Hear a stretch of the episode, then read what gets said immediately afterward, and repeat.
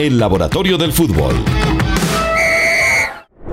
Hola, ¿qué tal? Bienvenidos. Este es el Laboratorio del Fútbol. Estamos aquí con todo nuestro equipo como cada ocho días para hablar del fútbol colombiano, de todo lo que pasa en nuestro fútbol y hacer diagnósticos de los equipos y también de los jugadores. Agradecemos siempre esa fidelidad que tienen ustedes con este equipo del laboratorio. Voy a saludar a Mariana Charela. ¿Cómo le va, Mari? ¿Cómo están? Muy bien, otra vez acá eh, con todos los datos de Expecta y los numeritos que tanto nos gustan en este laboratorio. Es que ha pasado de todo, Ah. Jonathan. Don Steven, ¿qué tal? Un saludo para usted, para toda la gente que está conectado con este video podcast del Laboratorio del Fútbol. Por supuesto, hablar de los equipos del fútbol profesional colombiano. Vamos a empezar con el campeón de Colombia, con el campeón de la liga, pero que se quedó muy cerca de haber sido el campeón de la Superliga, que la ganó finalmente Millonarios. Estamos hablando del Junior de Barranquilla.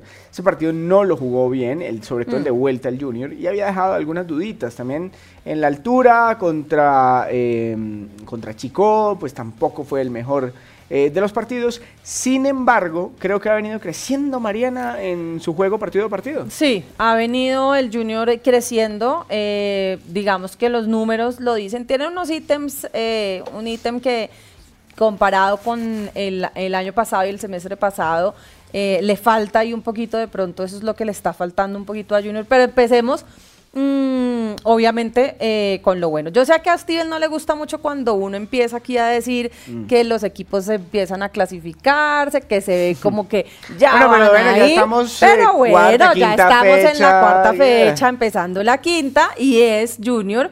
Eh, uno de los equipos, obviamente, con mayor eh, probabilidad de clasificarse a esos cuadrangulares, con un 84%.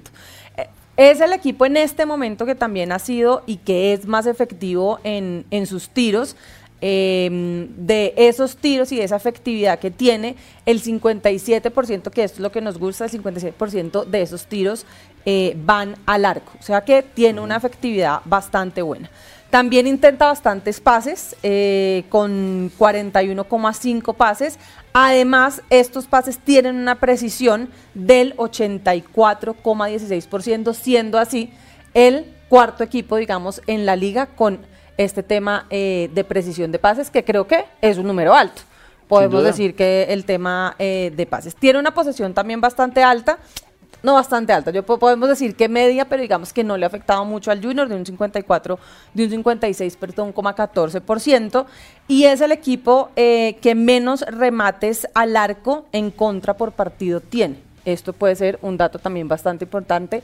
2,75 remates al arco en contra le han hecho los equipos con los que ha jugado en este semestre el Junior. Eso habla muy bien de- del equipo del Junior de Barranquilla, habla muy bien de su defensa.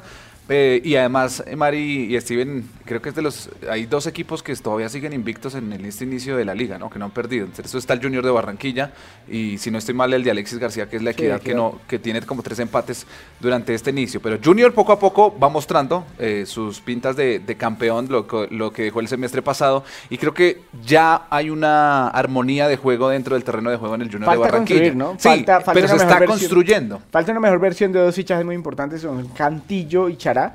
Chará jugó un gran partido en el partido anterior, pero necesita consistencia, que Sí. partido a Sí. partido vaya creciendo más, y lo mismo Cantillo. Sin embargo, creo que, bueno, ya se ve, como, como digo, y como lo demuestran los datos, algunas mejorías en algunas partes, otras donde, bueno, como cualquier equipo tiene que mejorar, no hay, no hay equipo perfecto. Exacto, no hay equipo perfecto y le digo ahí en el tema eh, de los goles, que también es un, un- un tema importante, es el segundo equipo con más goles por partido, dos con un total de ocho, digamos, en estas primeras cuatro fechas eh, que lleva de, de la liga. De los equipos grandes, ¿cuál le, le preocupa? Mencióneme alguno por ahí. Es Entonces que- le digo, a ver, Millonarios, Santa Fe, Cali, eh, pero por la actualidad, porque seguramente el descenso pues preocupa a todo el mundo, pero no, por la actualidad. Cali, América, eh, Medellín, eh, ¿quién se me queda ahí de los grandes? Jun- Ju- Junior. Bueno, sí, pues Junior Millonarios. buenos números. ¿Millonarios le preocupa? No, pues es que Millonarios me preocupaba antes de. No, no, no, hoy, hoy, ¿cuál le preocupa hoy? Me preocupa más eh, el América. En América. Sí, porque es- el América está ahí al borde del- de estar de lo- en Mm. los ocho. Aunque el Am- no sé si es por el técnico, o no sé si es que está probando, no sé si es que está buscando ya un esquema de juego, porque contra el Tolima fue con un equipo, no el equipo que venía habitualmente. Eh, contra Millonarios, su estrategia no fue la mejor en el Estadio El Campín de Bogotá y se llevó una derrota pues discutida. Pero creo que el América, es- Mm. creo que está consolidando su equipo. Entonces, Yo tengo otro que me preocupa, pero te- curiosamente también es rojo, Santa Fe. Pero no por los resultados, que los resultados ahorita no importan tanto, porque usted Sí. se puede recuperar y empieza, Y empieza a subir. empieza a subir. tal vez por Sí. eso eh, Farías está probando en las me primeras preocupa fechas. más Santa Fe por el juego, porque es que no, no muestra evolución en su, en su juego, al menos con, con la vista, ¿no? Viéndolo. No sé qué dirán los datos. ¿Los Pues datos mire. corroboran que Santa Fe se está estancando o no? Sí, un poco. Digamos que Santa Fe empezó muy bien con, Mm. con sus dos primeros partidos ganados, sus otros dos eh, los ha perdido y digamos que ha cambiado un poco entre esas dos primeras fechas a estas eh, dos últimas. Primero, los rivales que tuvo Santa Fe, los dos primeros rivales que tuvo Santa Fe eh, fueron muy efectivos de cara al arco, tanto Pasto con un 10% de efectividad y Envigado con un 25% de efectividad, mientras que Equidad eh, y Bucaramanga tuvieron una efectividad, equidad del 30% y Bucaramanga del 50% efectividad frente a los pases y a los tiros que tuvieron frente al arco. Se suman, digamos, eh, y si sumamos estas victorias que ha tenido Santa Fe en estos partidos, intentó 19 centros. Eh, por el otro lado, en los dos últimos partidos ha intentado 23 centros en cada uno de sus juegos, con 46 en total. Ha tenido una efectividad medio promedio de lo que puede ser un, un Pero equipo en como cuanto a ofensivo, ante, ante, ante, las, eh, ante los datos del juego ofensivo, ¿ha crecido o ha decrecido? Porque creo que ahí es donde más le preocupa a la gente, porque se ve un equipo a veces parece inofensivo, parece que la única estrategia es tirar pelotazos.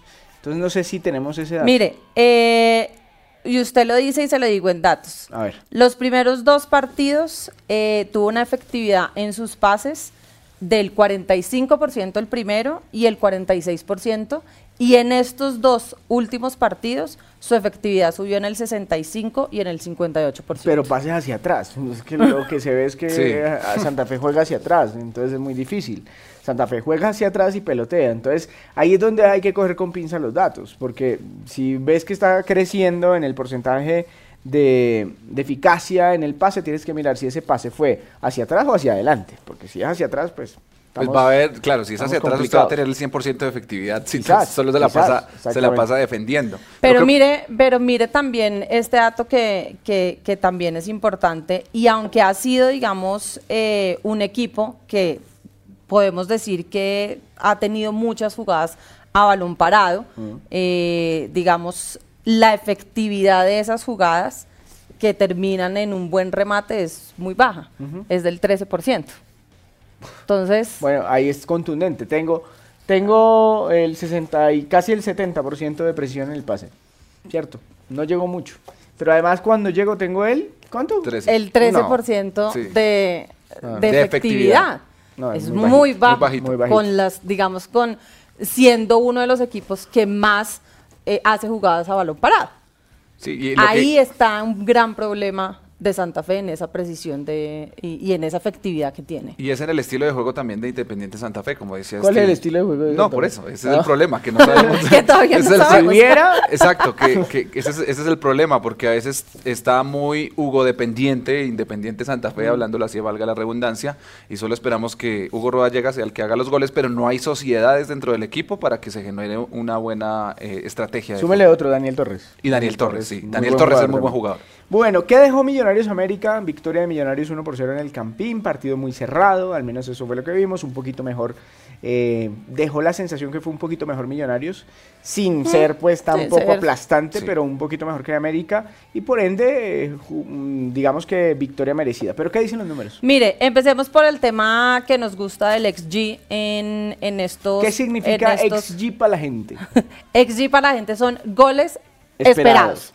¿Qué, Exacto. ¿Qué quiere decir goles esperados? Quiere decir que usted en un partido tiene la posibilidad, no sé, la posibilidad de, el números de hacer obviamente entre más cantidad de, de número de XG, cuando usted va en 1, 1.5, pues tiene una efectividad mucho más grande. Le entiendo entonces que que, se cuando trata tiene un de cero punto un- pa' abajo. Es una calificación de las opciones reales, Reales de, gol. de gol. ¿Cuál estuvo más cerca de ser gol que otra? Que otra. Más allá de que sea un Pero remate al reales, arco. ¿no? Más allá de que sea un remate al arco, Exacto. unas Sí. estuvieron más cerca que otras. O Ok. unas estuvieron mucho más cerca que otras. Entonces, Millonarios tuvo un XG de 1.1 de 1.55 y Bien. es el segundo partido de la liga, digamos, con más goles esperados para O Millonarios. sea, le fue bien en su producción Le fue ofensiva. bien en su... Exactamente. ¿Y América? Para América eh, fue uno de 0,63. Mm, mire, lo, lo- casi que lo está. triplica. Exactamente. Vale. Ahí hay un dato importante. Sí. Posesión, también podemos decir, no fue tan, digamos, no hay una diferencia muy grande, pero pues eh, digamos que el balón lo tuvo mucho más Millonarios en un 81%, América lo tuvo en un 79%. Eh, la posesión, pues, digamos, fue más favorable para Millonarios. América perdió 10, 110, oiga esto, 119 veces la posesión de balón, siendo así, digamos, este partido en el año con más pérdidas de balón para notó. América. Se notó durante todo el partido, sobre todo en el primer tiempo, Edwin Cardona entregó muy mal balón. Sí. América depende mucho de la entrega, de la buena entrega y de la buena visual que tenga el, el jugador. Ayer estaba, estaba en otro partido, Edwin Cardona. Sí, ayer estaba en otro.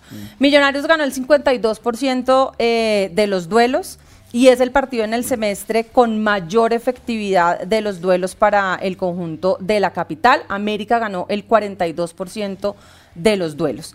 Eh, sí, como usted lo dice, digamos, eh, no fue arrasante Millonarios, Pero fue superior. Fue superior. Eso es lo que nos queda en la retina y los números lo, lo avalan. Sí, y el resultado.